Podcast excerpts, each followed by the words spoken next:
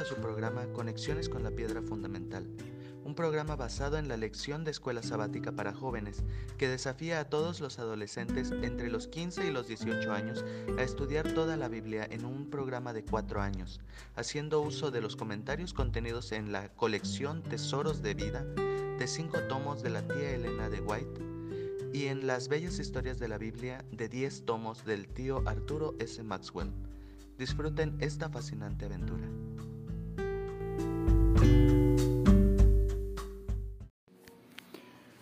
Hola mis hijitos preciosos, mis nietos queridos.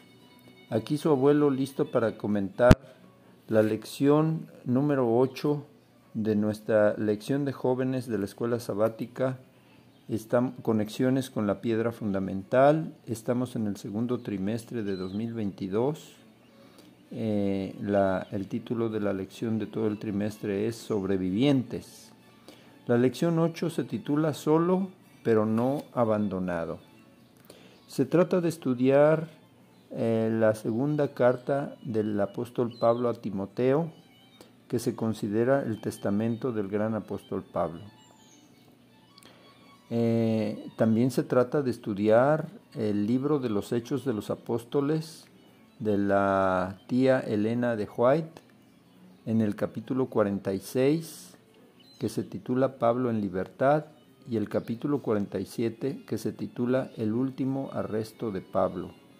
Ojalá y ustedes puedan leer estas, estos capítulos de este libro tan maravilloso.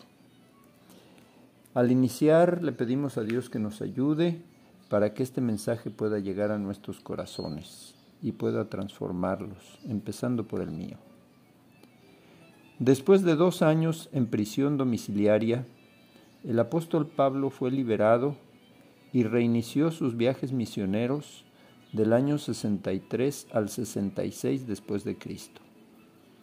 Pero después fue acusado de provocar el incendio de Roma del año 64 y fue hecho preso de nuevo en el año 66 y recluido en la cárcel Mamertina, que era un calabozo sucio, oscuro, infecto, cuyo aspecto era algo espantoso y horrible. Allí escribió la segunda carta a Timoteo en septiembre del 66, urgiendo que le trajera su abrigo para el invierno que ya se acercaba y los rollos de las sagradas escrituras que pudieran traerle consuelo y ánimo en su estancia en la en tan horrible cárcel.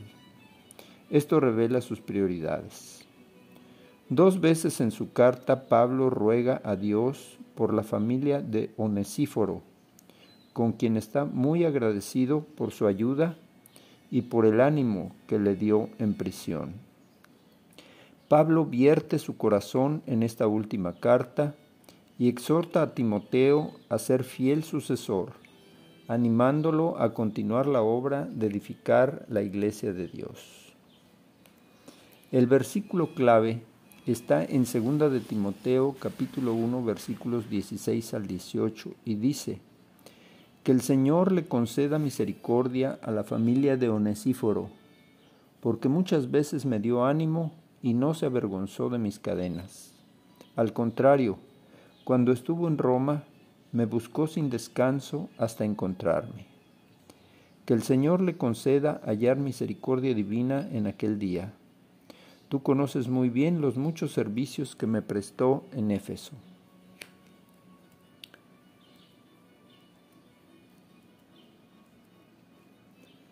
Eh, analicemos eh, este personaje onesíforo.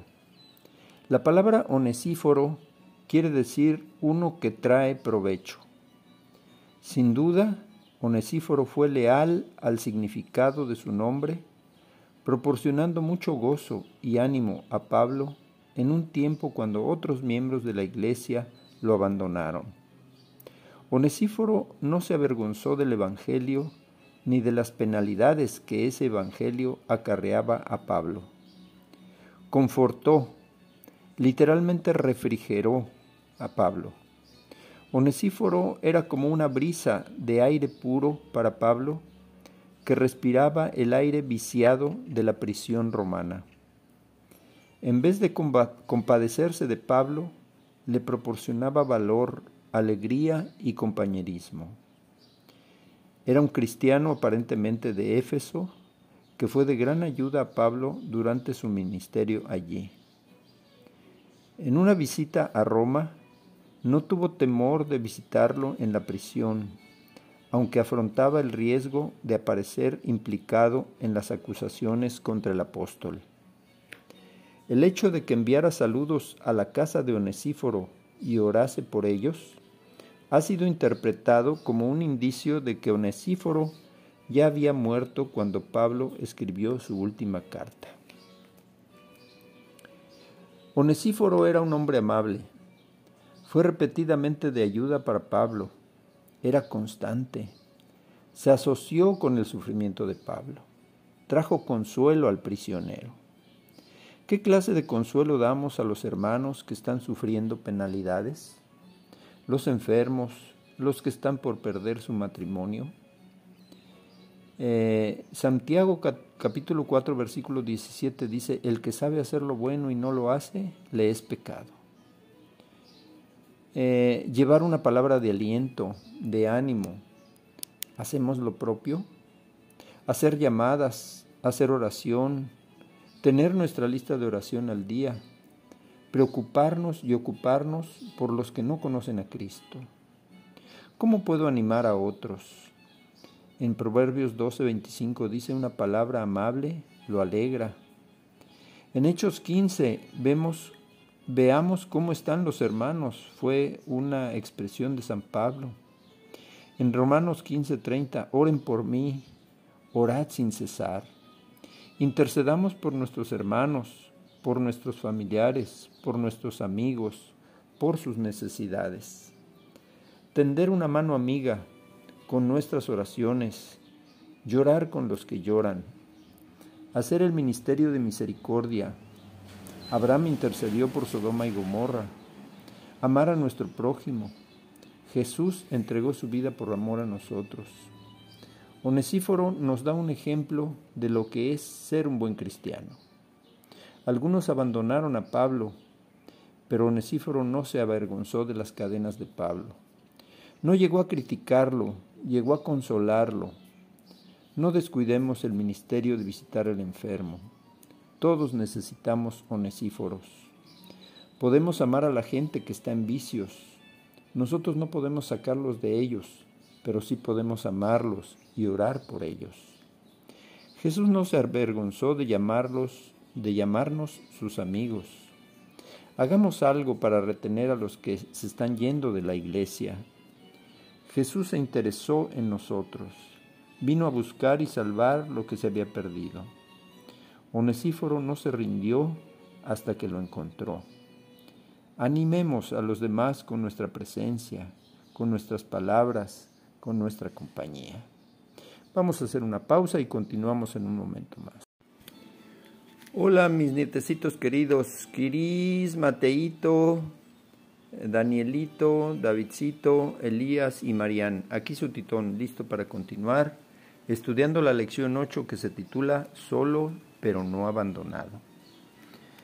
Eh, voy a compartir con ustedes un pasaje del libro de los Hechos de los Apóstoles en el capítulo 47 en donde dice, el anhelo de afecto y amor es implantado en el corazón por Dios mismo. Cristo, en, una, en su hora de agonía en el Getsemaní, anheló la compasión de sus discípulos.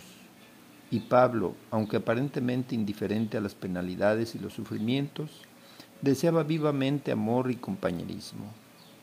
La visita de Onesíforo, que atestiguaba su fidelidad en el tiempo de soledad y abandono, infundió alegría y regocijo a quien había dedicado su vida a servir. Muchos versículos de la Biblia nos recuerdan que como familia de Dios tenemos la responsabilidad de cuidar los unos de los otros, de involucrarnos en, la vida de los demás para orar por lo menos por ellos. ¿Qué revela el nivel de participación que tienes en tu iglesia sobre tu compromiso con la familia de Dios? Pablo escribe en 2 de Timoteo 4:17, pero el Señor estuvo a mi lado y me dio fuerzas para que por medio de mí se llevara a cabo la predicación del mensaje y lo oyeran todos los paganos, y fui librado de la boca del león.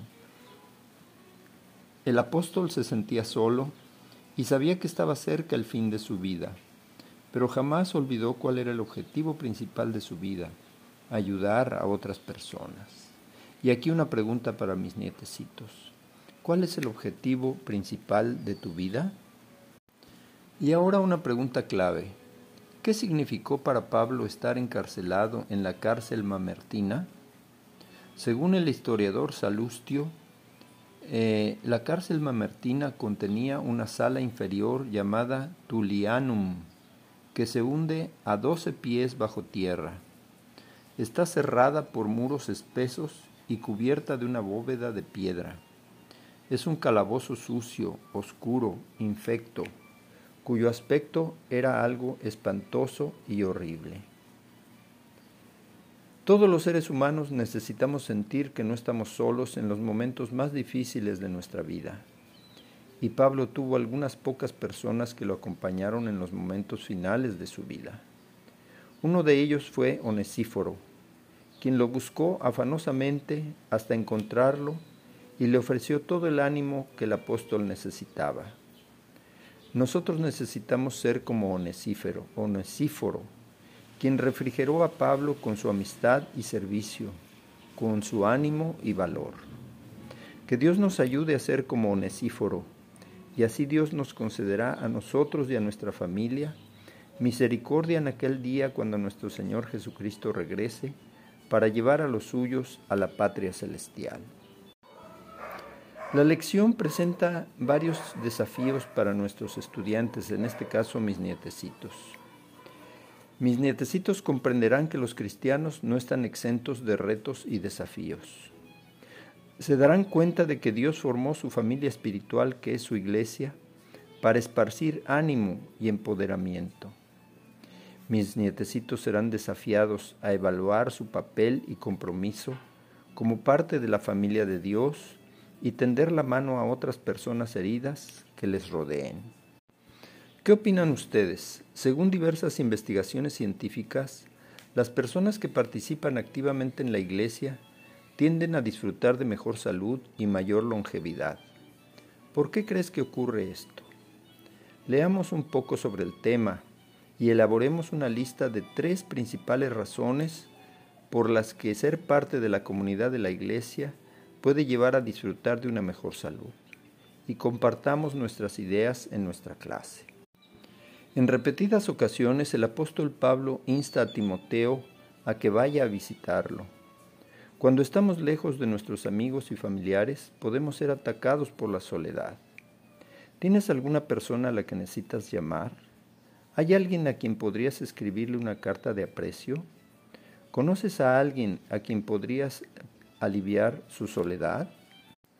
Existe una idea errónea de que cuando te vuelves cristiano nunca te sentirás enojado, triste, deprimido, solo o cualquier otro sentimiento negativo. Sin embargo, eso no puede estar más lejos de la verdad. Si buscamos en la Biblia encontraremos que muchos de los grandes líderes en algún punto u otro sintió desesperación. Elías fue perseguido y cayó en un estado de depresión. Mientras Pablo estaba encarcelado, sin duda sintió episodios de soledad.